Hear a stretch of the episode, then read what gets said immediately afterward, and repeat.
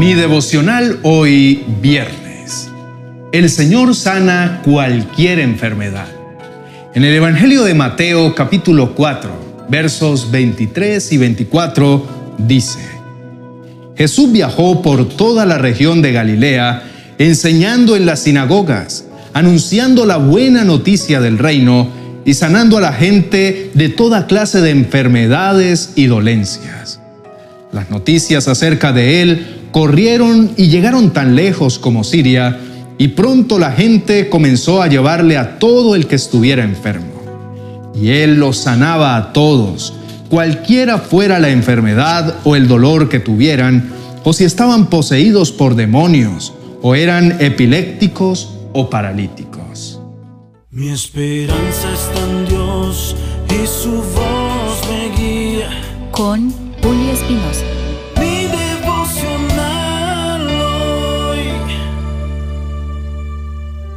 Te invito a reflexionar en esto. Cuando recibimos un diagnóstico médico negativo acerca de nuestro cuerpo, solemos asustarnos sin importar cuál sea la gravedad. Puede que sea algo de fácil curación, pero al mencionarnos la palabra enfermedad, quedamos estáticos física y mentalmente, sin saber muchas veces cómo reaccionar. Lo cierto es que se nos puede estar olvidando que Jesús murió por absolutamente todas nuestras enfermedades. No es que Él haya dicho, voy a morir por los que tienen gripa, pero por los ciegos no. Eso no sucedió así. Cuando Jesús fue crucificado, se llevó todas nuestras dolencias.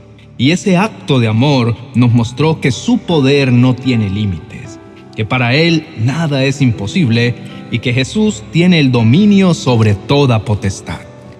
Él es el gran rey, y así como hizo milagros asombrosos cuando vino a la tierra en forma de hombre, también lo sigue haciendo en la actualidad. Jesús sigue sanando, sigue teniendo el mismo poder y autoridad.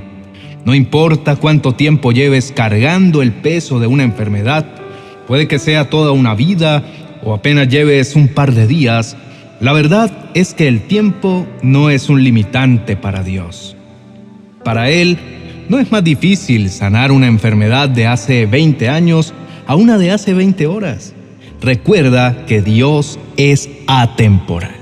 Así que desde ya, quiero que derribes la mentira que ha tratado de implantar el enemigo en tu mente, haciéndote creer que ya llevas mucho tiempo en esa condición y el Señor se ha olvidado de ti porque en realidad a Jesús le importa mucho más de lo que has creído hasta hoy.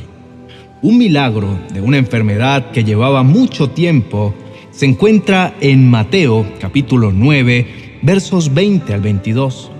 Justo en ese momento, una mujer quien hacía 12 años que sufría de una hemorragia continua, se le acercó por detrás, tocó el fleco de la túnica de Jesús porque pensó, si tan solo toco su túnica, quedaré sana.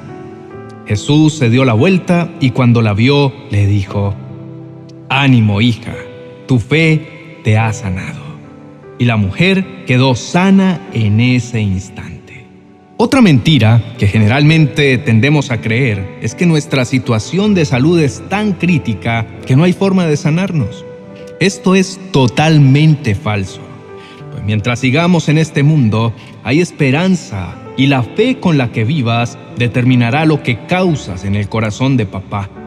Por eso, hoy te invito a que te llenes de fe y proclames que el Señor vino a este mundo y sufrió todo ese dolor por la enfermedad que hoy puedes estar padeciendo.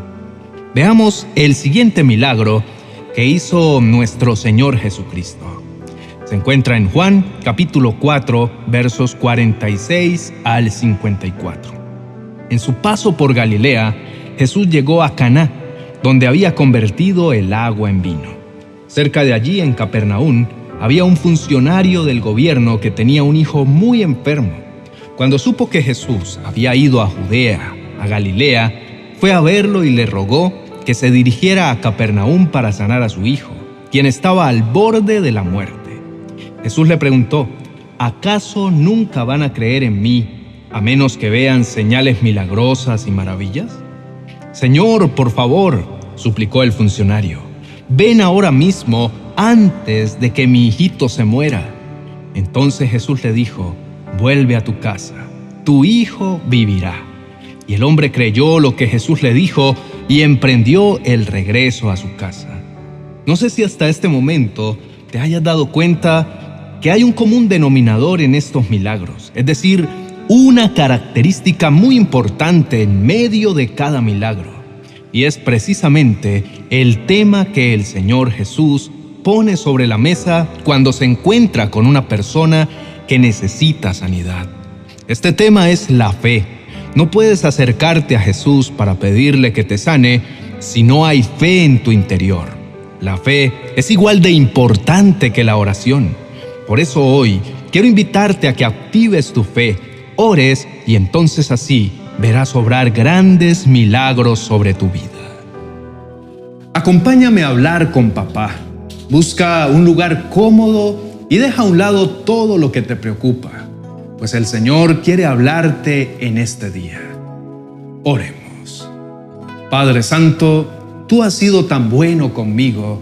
Hoy quisiera pedirte perdón por todas las veces que he dudado de tu bondad, poder y soberanía. Perdóname porque tiendo a olvidarme de las cosas buenas que haces por mí y recuerdo con insistencia todo lo malo que me pasa. En este día quiero poner en tus manos mi condición de salud. Señor, tú conoces mi dolor y todo lo que sufro por las noches mientras los demás duermen. Sé que has estado en mis momentos más oscuros, pero también sé que tu gran anhelo es que mi vida brille con tu luz. Por eso te entrego mi cuerpo, mi mente y mi corazón para que lo sanes. He aprendido mucho a través de esta situación. Por ejemplo, a valorar más algunas cosas que antes daba por hechas, pero que no sabía lo difícil que es cuando ya no se tienen. Por eso hoy, en esta oración, también quiero darte las gracias por las maravillas que haces en este mundo, como lo es disfrutar de un hermoso paisaje, saborear una deliciosa bebida, respirar profundo una y otra vez Todas estas cosas que a los ojos del mundo no son tan dignas de gratitud, son las que merecen ser recordadas en los tiempos de agradecimiento. Así que gracias papá, una y mil veces te digo gracias por tanto. Gracias por no olvidarte de mí y por escucharme por medio de esta oración.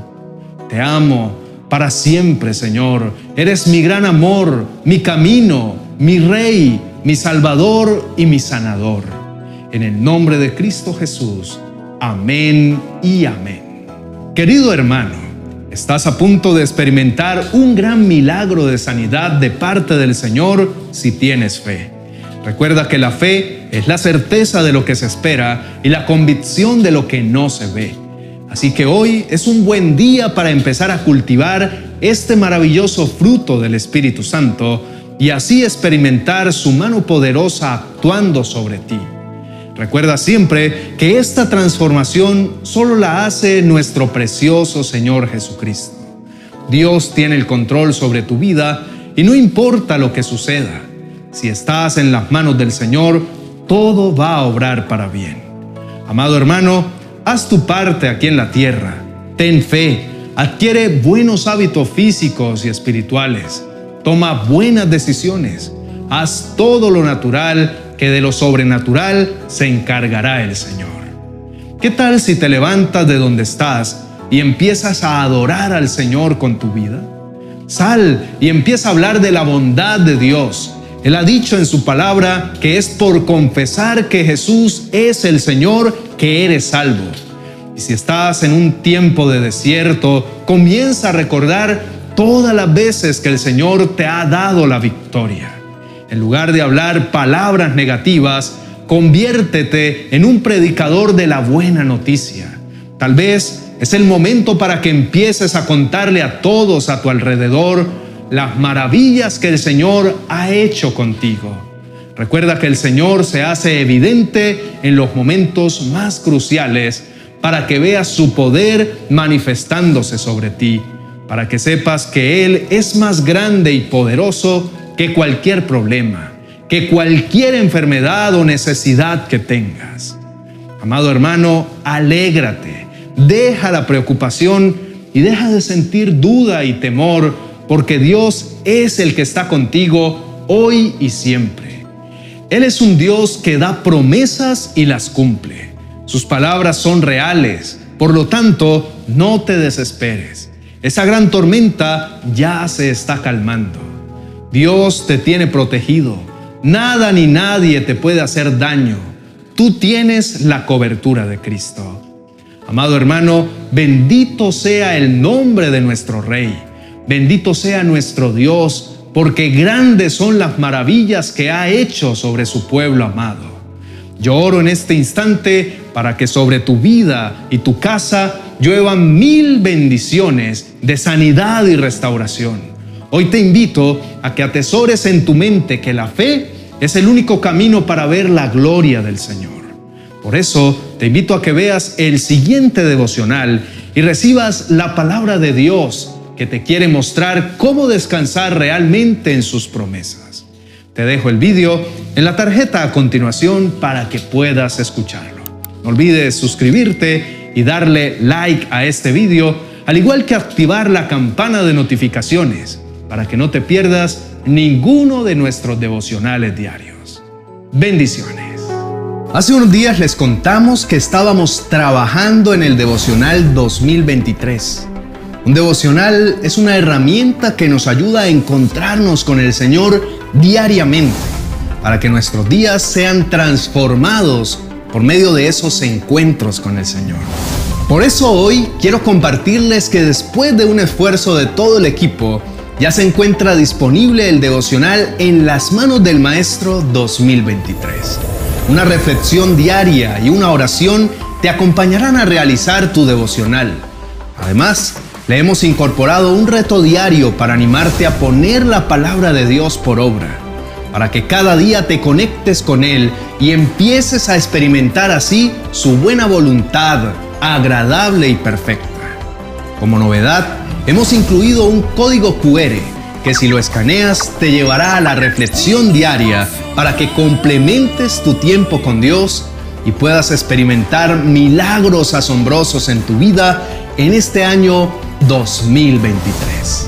Lo encontrarás en nuestro perfil de Amazon en las manos del maestro. Sin embargo, en el primer comentario o en la descripción del vídeo te compartiremos el link que te llevará directamente a la página donde lo puedes adquirir. No te pierdas esta bendición que te ayudará a construir ese hábito de buscar al Señor cada día y aprender a escuchar su voz. Da clic ahí y encontrarás toda la información. Bendiciones.